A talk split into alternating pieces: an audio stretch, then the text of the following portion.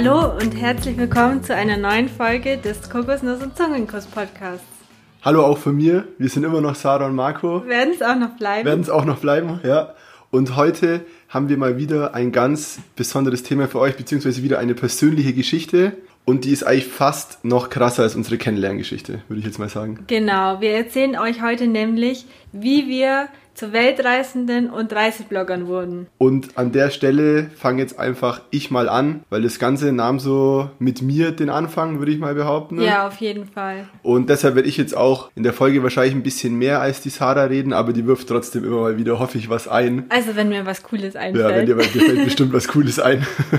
Und die Geschichte, die knüpft an unsere Kennenlern-Story an. Allerdings liegen trotzdem dazwischen ein paar Jahre. Also wir sind uns nicht sicher, wie viele Jahre, weil wir haben absolut kein Zeitgefühl mehr. Ich würde schon sagen fünf oder so. Ich würde sagen nein. Vier oder fünf. Sagen wir einfach vier oder fünf. Oder drei bis fünf. Ja, okay, drei bis fünf. Ja, auf jeden Fall knüpft die Geschichte an unsere Kennenlern-Story an. Dazwischen liegen, keine Ahnung, verschiedene Jahre.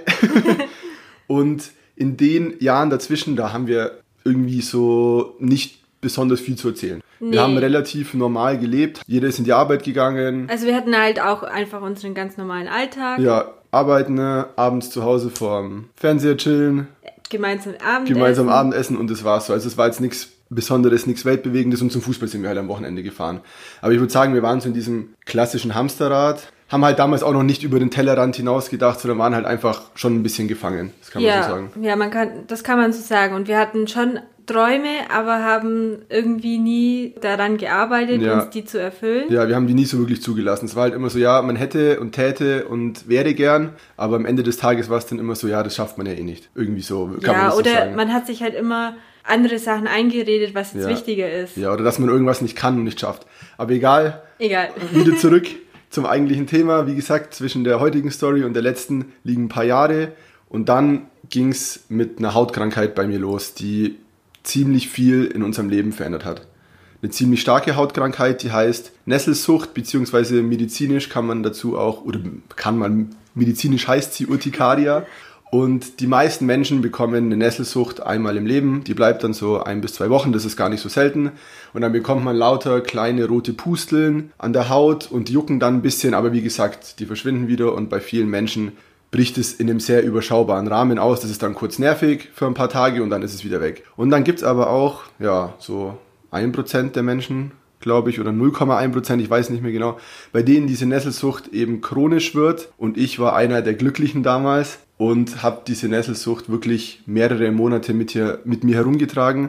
Und sie war dann eben nicht mehr nur klein, sondern ist in ganz, ganz großen Flächen auf meinem Körper ausgebrochen, so dass ich einfach extrem darunter gelitten habe. Ich saß eines Tages bei mir in der Arbeit, ich bin ja gelernter Elektroniker und habe irgendwann gemerkt, dass es auf einmal rund um den Intimbereich bei mir zum Jucken angefangen hat. Und dann dachte ich mir anfangs noch so, ja gut, juckt halt ab und zu, ja. Kratzt mal ein bisschen und dann habe ich aber gemerkt, dass es immer stärker wurde. Und dann bin ich irgendwann aufs Klo gegangen und habe geschaut, was da los ist und habe auf einmal gesehen, dass da, dass ich überall einen richtig großen roten Ausschlag außenrum bekommen habe. Und dann dachte ich mir schon, hm, okay, das ist jetzt irgendwie nicht so cool, aber vielleicht reagiere ich gerade auf irgendwas aus der Arbeit allergisch. Schön wäre es gewesen, ein bis zwei Stunden später ist der Ausschlag so schlimm geworden, dass ich ihn nicht nur ein bisschen im Intimbereich hatte, sondern dass er wirklich auf den Oberschenkeln, am Oberkörper, an den Armen ausgebrochen ist und es waren wirklich so große Flecken, dass ich mir dann gedacht habe, okay, irgendwas stimmt hier wirklich ganz und gar nicht. Dann bin ich zu meinem Chef gegangen, habe gesagt, ich glaube, ich muss zum Arzt, habe es ihm gezeigt, der hat dann auch sofort gesagt, okay, geh mal doch lieber wirklich zum Arzt. Dann war ich beim Arzt und der hat mir dann erzählt, ja, dass es halt eine Nesselsucht ist und dass es wieder weggeht. Gut, das hat mich dann erstmal beruhigt. Ich bin dann nach Hause gefahren in unsere Wohnung und habe dann vom Arzt auch Allergietabletten verschrieben bekommen.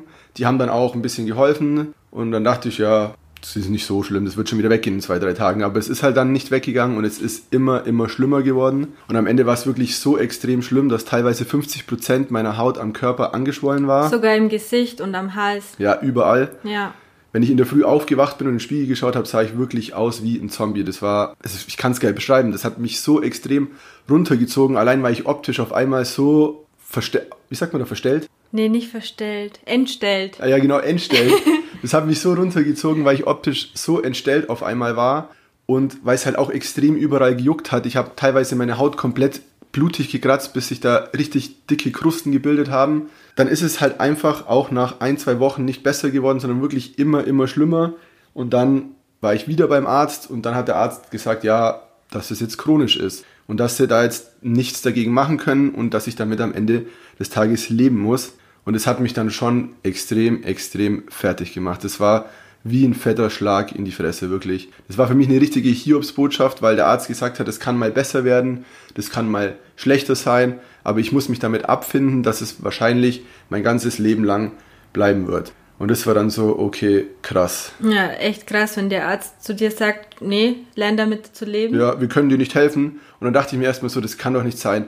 Was die Medizin mittlerweile alles irgendwie reparieren kann, sage ich mal in Anführungszeichen. Man kann irgendwie Herzen transplantieren, man kann Gelenke einpflanzen in den Körper oder rein operieren oder wie auch immer man das nennt.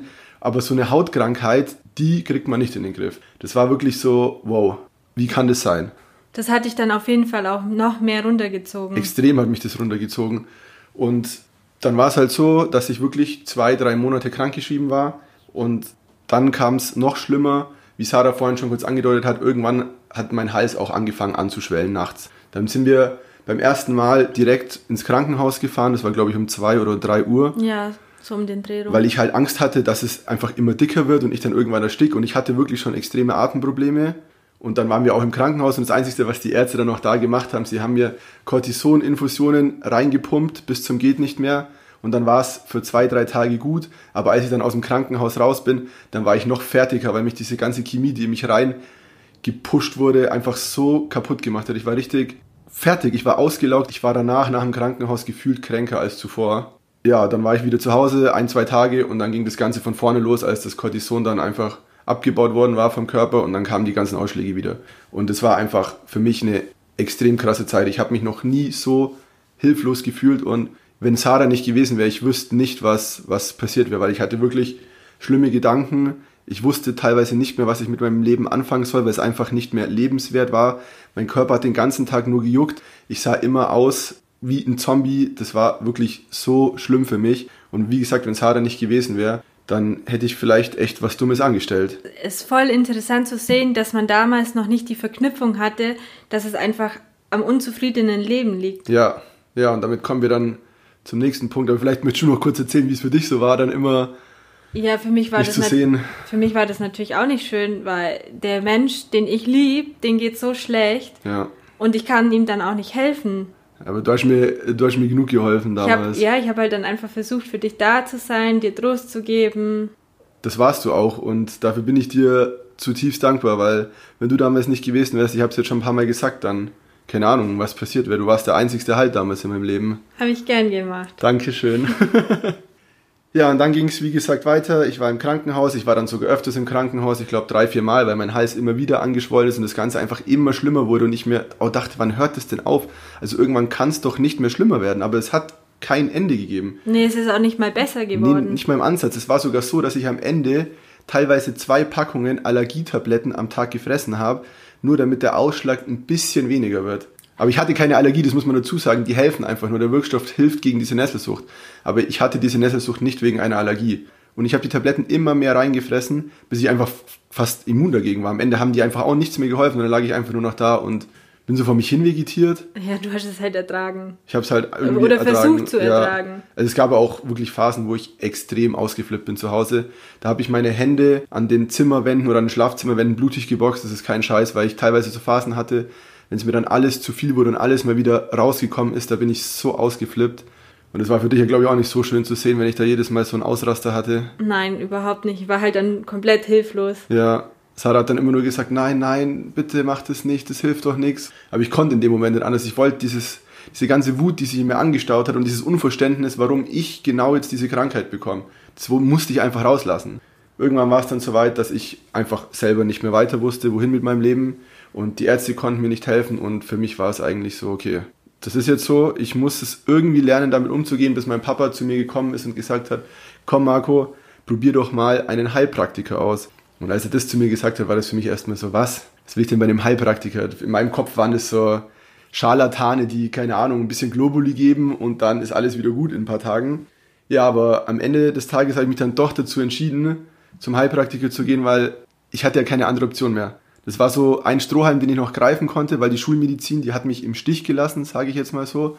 Ja, und, und schlimmer hätte es nicht mehr werden können. Ja, eben. Entweder, entweder ich probiere es aus oder ich lasse es halt sein, aber lieber teste ich es halt und habe vielleicht Erfolge, dass ich es einfach nicht ausprobiere und dann am Ende sage, ja, hätte ich es damals doch bloß ausprobiert. Und so bin ich dann tatsächlich zum Heilpraktiker gegangen. Ich habe in Augsburg den Robert Bauer gefunden. An der Stelle viele Grüße an dich, Robert. Du hast mein Leben wirklich wieder lebenswert damals gemacht. Und ich habe dann erst auch mal zig Anbieter verglichen, was heißt zig Anbieter, zig Heilpraktiker verglichen im Internet und nach Bewertungen abgecheckt. Ja, ich habe am Ende dann definitiv den besten gefunden, den man finden konnte. Also das soll jetzt keine Werbung sein, ich bekomme dafür kein Geld vom Robert, sondern ich bin diesem Menschen einfach nur unendlich dankbar. Und warum? Dazu kommen wir nämlich jetzt. Ich war dann bei meiner ersten Behandlung bei ihm und dann haben wir erstmal so zweieinhalb Stunden, drei Stunden miteinander geredet. Und, ja, oder nicht zweieinhalb Stunden, ich glaube, es waren eineinhalb Stunden. Und er hat mich halt ganz viele Sachen über mein Leben gefragt, was ich so arbeite, ob er denkt, dass ich glücklich bin und einfach auch so ein bisschen das Ganze auf die psychische Schiene gelenkt und halt einfach, wollte halt einfach ein bisschen was von mir wissen, wer ich als Mensch bin. So. Also das, was man normalerweise im Krankenhaus oder beim Arzt nicht bekommt, dieses Gefühl, dass der Mensch zählt, der gerade da ist. Sondern wenn ja, man das, zum Arzt geht, ja. Dass man sich halt auch einfach dann die Zeit dafür nimmt, ja. um die Ursache zu finden. Ja, genau. Und ich habe sofort gemerkt, okay, dem geht es um mehr als nur um meine Krankheit. Dem, dem Robert geht es wirklich um mich. Und das ist das, was ich halt während diesen ganzen zigtausenden oder zigtausend ist vielleicht ein bisschen übertrieben, aber während den vielen Arztbesuchen einfach vermisst habe, da ist man halt einfach nur wie jemand, der halt, man kommt halt rein, dann wird man kurz untersucht, dann heißt es ja hier das Medikament und geht man wieder. Aber ich meine, ihr kennt es ja alle.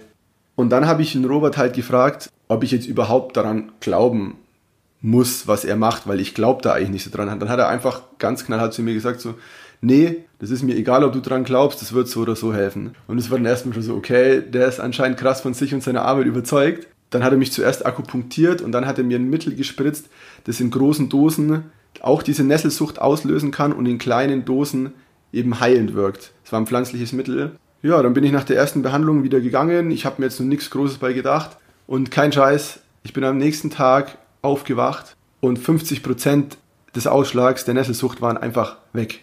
Sie waren nicht mehr da.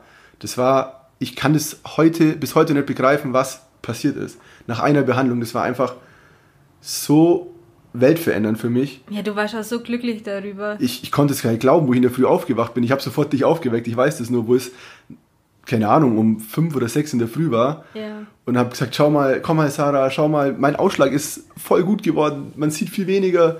Und das war einfach nur so ein wunderschönes, geiles Gefühl, weil ich auf einmal tatsächlich gemerkt habe, dass man mir doch irgendwie helfen kann.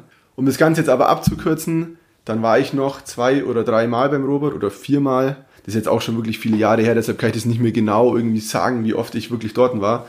Aber es waren, glaube ich, drei oder vier Behandlungen. Nach der letzten Behandlung bin ich dann wirklich rausgegangen und war geheilt. Es war kein Ausschlag mehr da, nichts mehr. Nicht mal eine kleine Erhebung, gar nichts mehr. Es war einfach weg.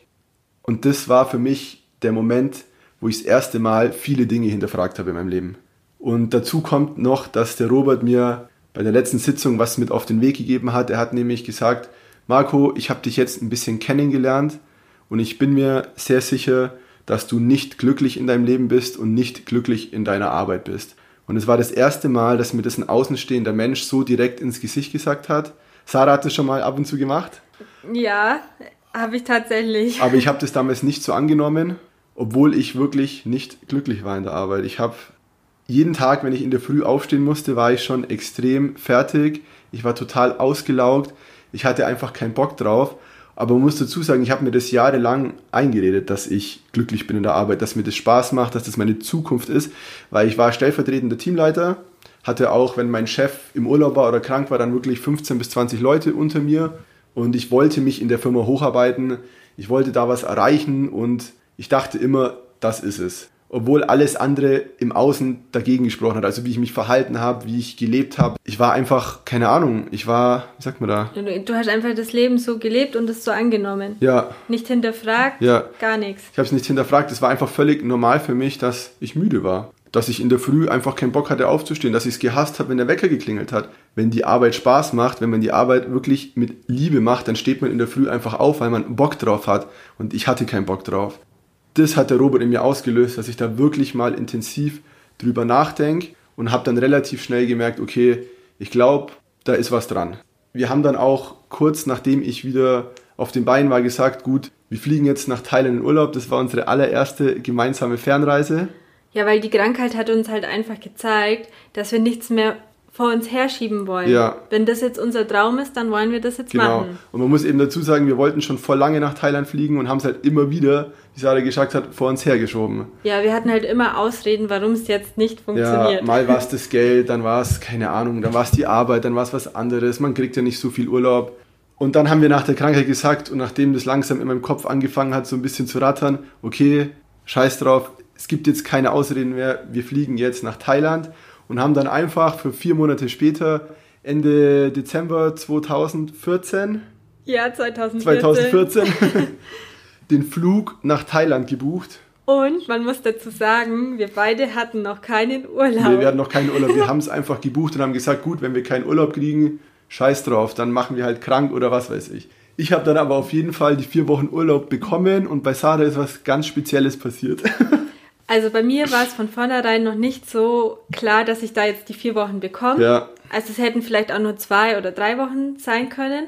Aber dann bin ich, ich habe das wirklich nicht mit Assig gemacht, das muss ich an der Stelle dazu sagen. Aber ich bin in Wiesbaden dann über eine rote Ampel gefahren ja. und das war eine Blitzerampel. Und dann habe ich auch relativ schnell sogar den Bescheid bekommen, dass ich jetzt vier Wochen Fahrverbot bekomme. Ja, und du musst dazu sagen, du warst halt im Außendienst tätig. Ah ja, ich muss dazu sagen, ich war im Außendienst tätig. Ja. Und konnte halt dann ohne Führerschein meine Arbeit nicht verrichten. Ja. Und dann, ja. Und, und dann habe ich halt meine Chefin angerufen. Ja, ich habe da so einen Bescheid bekommen, dass ich über die rote Ampel anscheinend gefahren bin und ich brauche jetzt vier Wochen Urlaub. Das war so unangenehm. Das, das, war echt unangenehm, aber es hat dann perfekt gepasst. Sie hat dann auch gesagt, ja, dann Nimm es einfach über Weihnachten, Silvester. Da haben wir eh am wenigsten zu tun, gell? Ja. Und dann hat Sarah auch den Urlaub bekommen, weil sie über eine rote Blitzampel gefahren ist. Ich habe es wirklich nicht mit Absicht gemacht. Jetzt, also ich muss ich bestätigen, ist jetzt echt nicht mit Absicht gemacht. Ich weiß nur, wie geschockt du warst. Ja, ich war echt Als auf einmal der Blitzerbescheid reinkam und ich habe natürlich gleich geschalten. Ich habe gesagt, ja, das ist doch perfekt. dann können wir doch gleich dann hier den Thailand-Urlaub. Und ich so, oh, aber was sagt dann meine Arbeit? Ja. Das ist so unangenehm. Aber es war dann eh total locker. ja, total. Ja, und so haben wir die vier Wochen Urlaub bekommen, sind dann im Dezember 2014 nach Thailand geflogen und das hat dann noch viel mehr verändert als diese Krankheit. Also ich muss da jetzt generell dazu sagen, jetzt im Nachhinein ist die Krankheit das Beste, was mir passieren konnte. Ja, das wollte ich auch noch unbedingt dazu sagen. Das ist das Beste, was meinem Leben passieren konnte, auch wenn ich drei, vier Monate durch die Hölle gegangen bin. Es war einfach ein Weckruf. Es war ein, ja, es war ein Weckruf. Das war wie so mit dem Hammer auf den Kopf hauen, aufstehen, Kollege. Da draußen wartet mehr auf dich als dein bisheriges Leben. Und ja, dann waren wir in Thailand und das hat dann, wie gesagt, noch viel mehr verändert. Wir sind dann direkt von Bangkok nach Koh Phangan und Koh Phangan ist ja heute immer noch eine ganz besondere Insel für uns. Als wir da zum ersten Mal ankamen, das hat sofort so viel ausgelöst in mir. Ich werde das nie vergessen, als wir im Hotel ankamen und alles mit den verschiedenen bunten Lampignons vollgehangen war und unser Bungalow, wir hatten direkten Blick aufs Meer. Und die Kokosnuss. Und die, die Kokosnuss, erste. die erste. Also Sarah war ja schon mal in Thailand. Ich war schon zweimal, genau. Die kannte das alles schon, aber für mich war das ja eine komplett neue Welt. So mein, mein krassester Urlaub war Ägypten tauchen, all inclusive. Wie gesagt, wir sind im Hotel angekommen und es war alles sofort so, wow, was geht hier ab, wie geil ist das? Und als wir dann das erste Mal auch ins Hotelzimmer sind und den Blick auf diesen mega langen weißen Strand und auf das türkisblaue Wasser und auf die Korallen hatten, das hat mich aus allen Latschen gehauen. Ich werde das nie vergessen, wie ich das zum allerersten Mal gesehen habe das war einer der schönsten Momente in meinem Leben.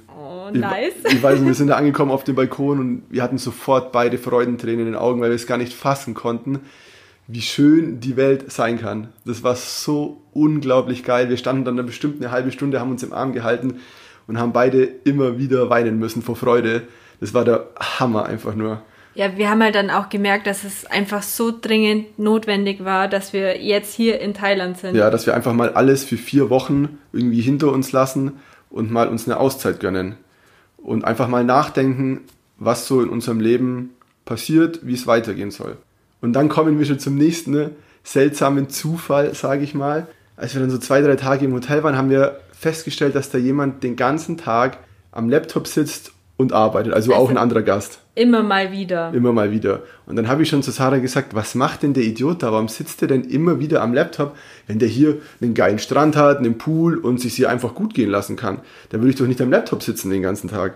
Und dann hat der Zara auch gesagt, ich weiß auch nicht, das macht man doch nicht. Kann ich überhaupt nicht verstehen. Ja, aber dann bin ich genau mit diesem Kerl ein paar Tage später unten am Strand ins Gespräch gekommen und dann hat er mir erzählt, oder beziehungsweise ich habe ihn gefragt, warum er denn die ganze Zeit am Laptop sitzt. Dann hat er mir erzählt, dass er online arbeitet, dass er digitaler Nomade ist, was ich damals überhaupt nicht verstanden habe. Und dass er einfach, egal wo er ist, arbeiten kann. Er braucht nur seinen Laptop und sein Internet und verdient so sein Geld. Und das war dann, wow, was hat der mir da gerade erzählt?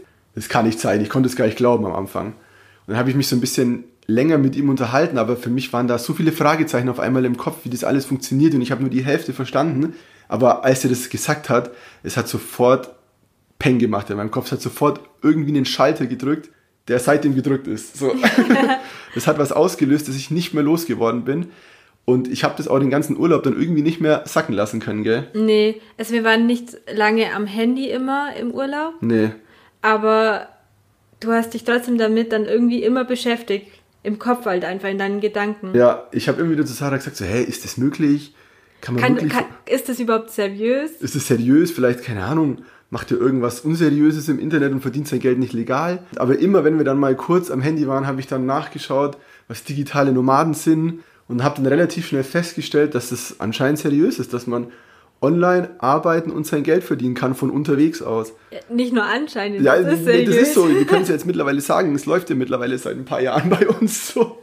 Und dann hatten wir halt trotzdem noch eine mega geile Reise, sind dann zurückgekommen nach Deutschland und erstmal so richtig krass in ein fettes Loch gefallen. Ja, wir hatten halt überhaupt gar keinen Bock mehr. Nee, wir hatten echt gar keinen Bock mehr. Wir, wir haben, schon, wir ja. haben in Thailand schon gemerkt, dass wir einfach keine Lust haben, jetzt nach Deutschland wieder nee, zu Wir wären am liebsten sofort da geblieben, aber ja, so einfach ging es halt dann doch nicht. Nee. Wir hatten ja trotzdem noch beide Arbeitsverträge und eine ja. Wohnung und alles.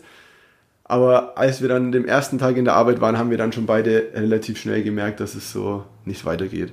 Also zumindest bei mir war es so, ich war den ersten Tag in der Arbeit und bin in so ein heftiges Loch gefallen. Ich habe dann Sarah, glaube ich, schon nach vier Stunden geschrieben, boah, ist es für dich auch gerade so schlimm zu arbeiten? Ich komme gar nicht klar. Ich habe dann auch geschrieben, ja, für mich ist es auch schlimm, ich bin auch in einem Loch, ich habe eigentlich gar keinen Bock auf Arbeiten. Aber ich habe mich halt dann wieder an die ganze Sache angepasst und ja. habe mein ganz normales Leben weitergelebt. Ja, aber ich nicht. Also mich hat es nicht mehr losgelassen, was da im Urlaub passiert ist, was der Kollege mir erzählt hat. Ich habe dann zu Hause einfach das komplette Internet durchgesucht nach Möglichkeiten, wie man online Geld verdienen kann. Und ich bin auf so viele Sachen gestoßen, zum Beispiel als Texter, als virtueller Assistent, also dass man anderen Unternehmern ein bisschen unter die Arme greift, zum Beispiel bei Rechercheaufgaben oder dass man Blogbeiträge bei denen auf der Webseite einfügt oder man kann sich als Grafikdesigner selbstständig machen und es gibt ja unendlich viele Möglichkeiten, mit denen ich nie gerechnet hätte und irgendwann bin ich halt dann auch auf das Thema Reiseblog gestoßen. Und als ich gelesen habe, was ein Reiseblog ist und dass man damit tatsächlich auch Geld verdienen kann, dann war für mich sofort klar, okay, genau das ist es. Ich bin einfach so auf diesen Reisegeschmack in Thailand gekommen und ich wollte einfach so schnell wie möglich wieder weg. Und dann habe ich gemerkt, hey, wenn man mit dem Reisen oder durch das Reisen auch noch Geld verdienen kann und anderen Leuten damit helfen kann, dass sie selber eine geile Reise erleben, das ist doch genau das, auf was ich gerade Bock habe. Und dann habe ich der Sarah einfach geschrieben, irgendwann, nachdem wir wieder ein paar Wochen in Deutschland waren und nochmal gearbeitet haben, hey Schatz, wir machen jetzt einen Reiseblog. Und ich habe halt überhaupt gar nicht begriffen, was jetzt ein Reiseblog ist und was der Marco von mir will. Weil ich muss dazu sagen, ich habe mich mit dem Thema gar nicht mehr auseinandergesetzt. Nee. Ich hab, bin einfach in meine Arbeit gegangen, war dann wieder zu Hause und fertig. Also du bist wieder ins Hamsterrad rein und ja. weitergelaufen, fleißig. Ja, genau. Und, aber bei mir war das halt vor allem durch die Krankheit, weil die ist mir immer im Hinterkopf geblieben und das, was der Robert, mein Heilpraktiker, mir damals gesagt hat, ist mir auch nie mehr aus dem Kopf gegangen seitdem. Und deshalb konnte ich nicht einfach wieder so weitermachen wie vorher. In, in meinem Körper oder in meinem Körper, in meinem Geist hat sich schon so viel verändert, dass es gar nicht mehr möglich war für mich, einfach wieder normal weiterzumachen. Und dann habe ich halt immer wieder an Sarah hingeredet und gesagt, so komm, vielleicht können wir das doch schaffen. Und es gibt so viele Beispiele von anderen Leuten, die es auch online geschafft haben und die auch einen Reiseblog haben und die absolut keine Erfahrung in dem ganzen Thema hatten, die nicht irgendwie ein Online-Marketing-Studium haben oder irgendwas anderes. Und Sarah war am Anfang schon ich würde nicht sagen bockig, aber du hast halt so deine eigene Wand vor dir gehabt die, und hast immer wieder gesagt, so, oh, ich weiß nicht. Ich konnte es mir halt überhaupt nicht nee. vorstellen, dass das funktioniert und dass man dafür nichts gelernt haben muss, dass das so funktioniert einfach. Ja, das ist halt total krass, dass man, vor allem dieser Satz, dass man dafür nichts gelernt haben muss. Das ist halt jetzt im Nachhinein so totaler Quatsch, weil wir ja. einfach die letzten drei, vier Jahre so viel mehr gelernt haben, aber wir haben halt einfach keine klassische Ausbildung dafür gemacht. Ja, wir sind halt als richtig. Quereinsteiger komplett rein und das war halt für uns so ein komplett un unvorstellbares Ding. Für dich noch viel mehr als für ja. mich. Aber ich habe dann immer weitergemacht und habe dann auch zu Sarah gesagt, komm, du willst doch auch mehr reisen. Wir haben doch nach der Thailand-Reise schon gesagt, am liebsten würden wir hier bleiben, das ist unsere Chance. Und man muss dazu auch noch sagen, Sarah wollte schon früher extrem viel reisen. Du wolltest ja auch mal nach Berlin ziehen. Du wolltest mal ein Jahr im Ausland arbeiten. Ja, ich hatte schon immer im Kopf, dass ich im Ausland arbeiten wollte oder reisen wollte. Ja. Immer. Und bei mir war das halt vor der Thailandreise eher nicht so. Ja, stimmt. Und dann habe ich sie damit, habe ich sie dann, glaube ich, am Ende so ein bisschen gecatcht, dass ich gesagt habe, komm, jetzt hast du die Chance, mal für ein Jahr oder länger einfach ins Ausland zu gehen, was du immer machen wolltest. Und jetzt sagst du, nö, das klappt doch nicht und wie sollen wir das machen? Und irgendwann habe ich dich dann. Ja, und dann kam bei mir halt auch der Game Changer und dann dachte ich mir so, ja, komm, ja. lass uns das machen. Ja, wir, ich habe keinen Bock mehr, meine Träume aufzuschieben. Ja, ist echt so. Irgendwann hat es bei dir wirklich Klick gemacht. Von einem auf den anderen Tag kamst ja. du dann auf einmal hin und hast gesagt so, okay, scheiß drauf, wir ziehen es jetzt durch. Wir schieben viel zu lang schon unsere Träume auf und wir machen es jetzt einfach. Es war einfach unser größter Traum, in Deutschland alles aufzulösen, die ganzen Möbel zu verkaufen, das Auto zu verkaufen und einfach ohne Plan, ohne Ziel, also ohne Länderziel, sage ich mal, einfach loszuziehen und zu schauen, wo man überall landet am Ende. Und dann haben wir gesagt, gut, wir machen das jetzt. Wir haben dann einfach einen Flug nach Thailand gebucht für Januar 2016. Ja. Damals aber noch mit Hin- und Rückflug. Ja, stimmt, mit Hin- und Rückflug war das. Haben aber dann schon nach zwei Wochen gesagt, eigentlich hätten wir den Rückflug gar nicht buchen müssen. Wir bleiben eh. Also wir haben wirklich gesagt, okay, wir ziehen jetzt knallhart durch, wir lassen uns auch gar keine Hintertürchen offen. Wir haben dann wirklich die kompletten Möbel aus unserer Wohnung verkauft, haben unserer Vermieterin Bescheid gegeben, dass wir im Januar ausziehen. Wir haben in der Firma gekündigt, wir haben unser Auto verkauft, wir haben wirklich alle Zelte hier abgebrochen und haben gleichzeitig damit angefangen, uns in die verschiedensten Online-Themen einzuarbeiten, wie eben Bloggen, Webseite, Logo, Programmieren, Design. ja, Design, Photoshop, Lightroom, das ganze Zeug, was man halt jetzt braucht zum Bloggen oder was wir als Reiseblogger zum Bloggen brauchen. Und es war am Anfang natürlich hart überfordernd. Hart überfordernd, ja. Vielleicht hart überfordernd ist schon noch ein bisschen sanft ausgedrückt, sage ich mal. Also es gab wirklich Tage, da waren wir an den Laptops gehockt und haben nichts verstanden. Nichts. Das war. Nee, und dann hat was so nicht funktioniert, wie ich das wollte, vor allem beim Logo. Ja, und dann ist Sarah mal kurz sauer geworden und dann habe ich die Webseite bzw. den Blog nebenbei aufgebaut und bin sauer geworden, weil ich dann irgendwas falsch eingestellt habe und auf einmal hat die ganze Seite zerschossen. Und es war schon ein heftiger, heftiger Anfang. Ja. Aber so ist es, wenn man halt als Quereinsteiger irgendwo komplett neu reinkommt. Man muss sich einfach durchbeißen. Und man muss dazu auch sagen, dass wir nebenzu immer noch ganz normal gearbeitet haben in unseren Fulltime-Jobs, also in unseren Hauptjobs. Wir waren dann wirklich von früh bis am Nachmittag in der Arbeit, sind dann nach Hause gekommen, haben gegessen, haben uns dann aber noch sechs bis sieben Stunden an die Laptops gehockt und haben angefangen, uns die verschiedensten Dinge beizubringen, mit denen wir mittlerweile unser Geld verdienen. Ja, geil. Genau. Ja, einfach geil.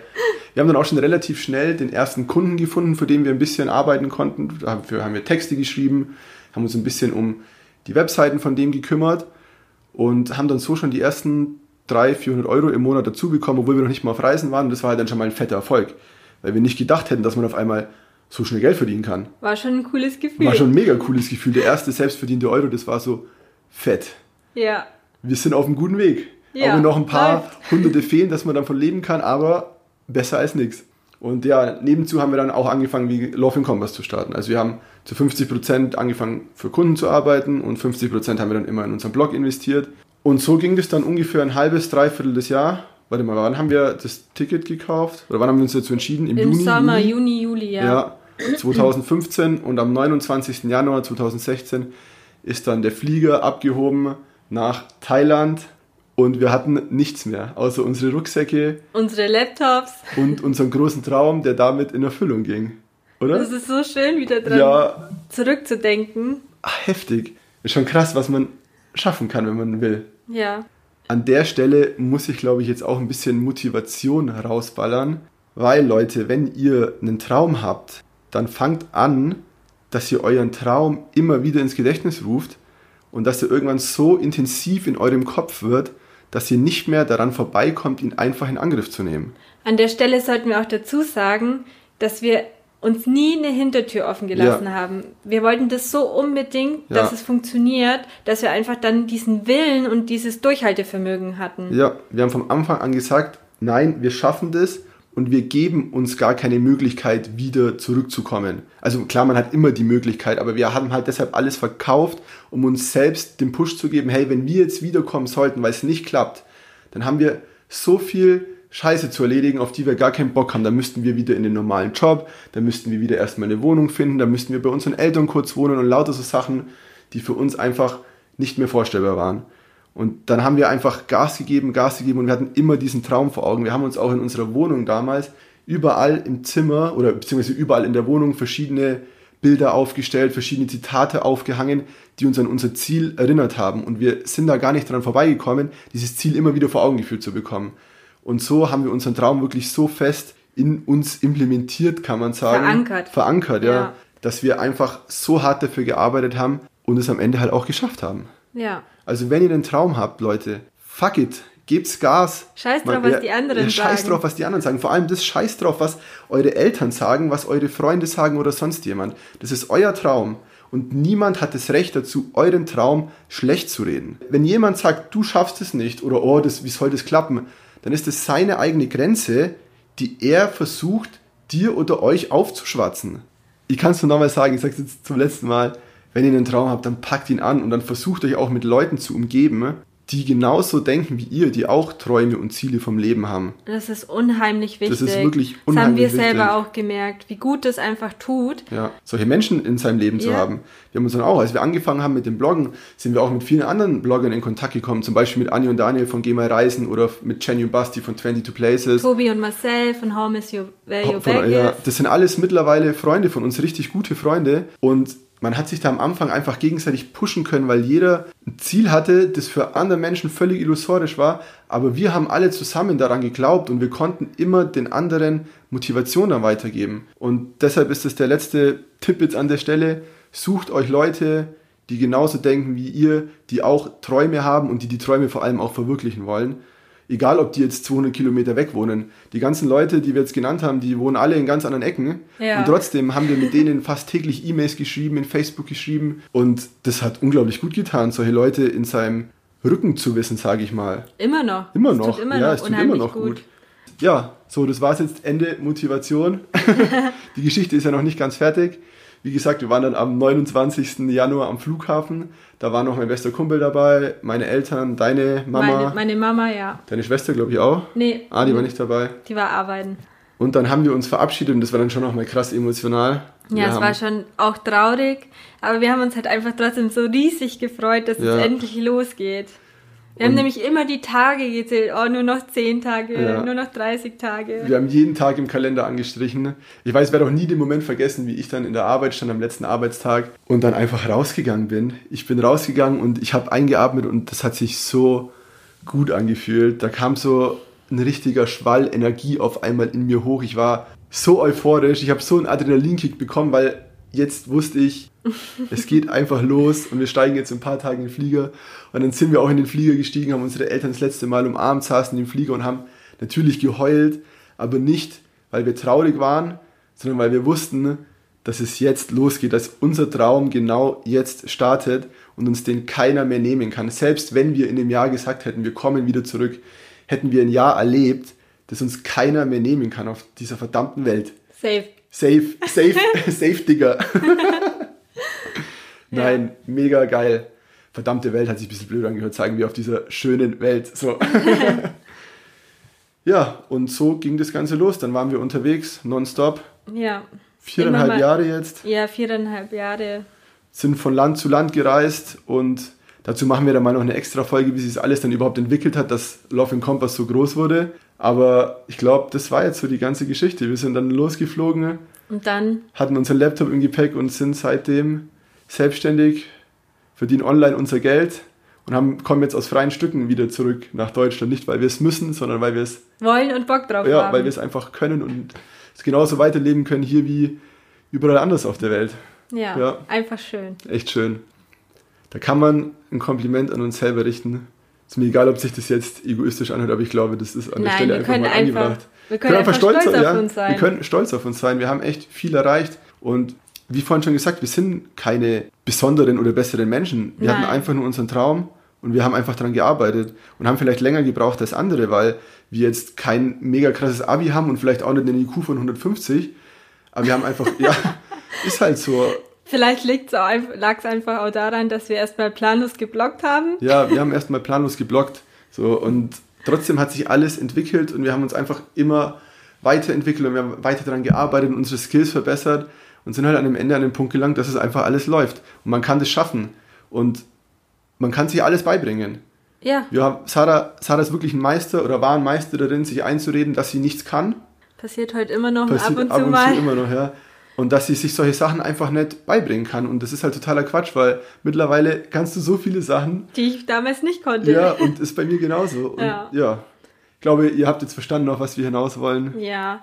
Gebt euren Träumen Raum, genau. öffnet euer Herz dafür und lasst euch von niemandem irgendwas ausreden. Man muss auch dazu sagen, dass wir auch schon so viele tolle Nachrichten in Instagram bekommen haben, dass wir Menschen motiviert und inspiriert ja, haben. Dafür ein großes Danke, wenn ja. ihr uns solche Nachrichten schreibt. Das ist eigentlich eines der schönsten Komplimente, die man so bekommen kann. Ja, safe. Das ist einfach geil, wenn man sowas liest. Hey, ihr habt mich dazu inspiriert, selber meinen Traum zu legen oder jetzt mit einem Online-Business loszustarten oder auf Weltreise aufzubrechen.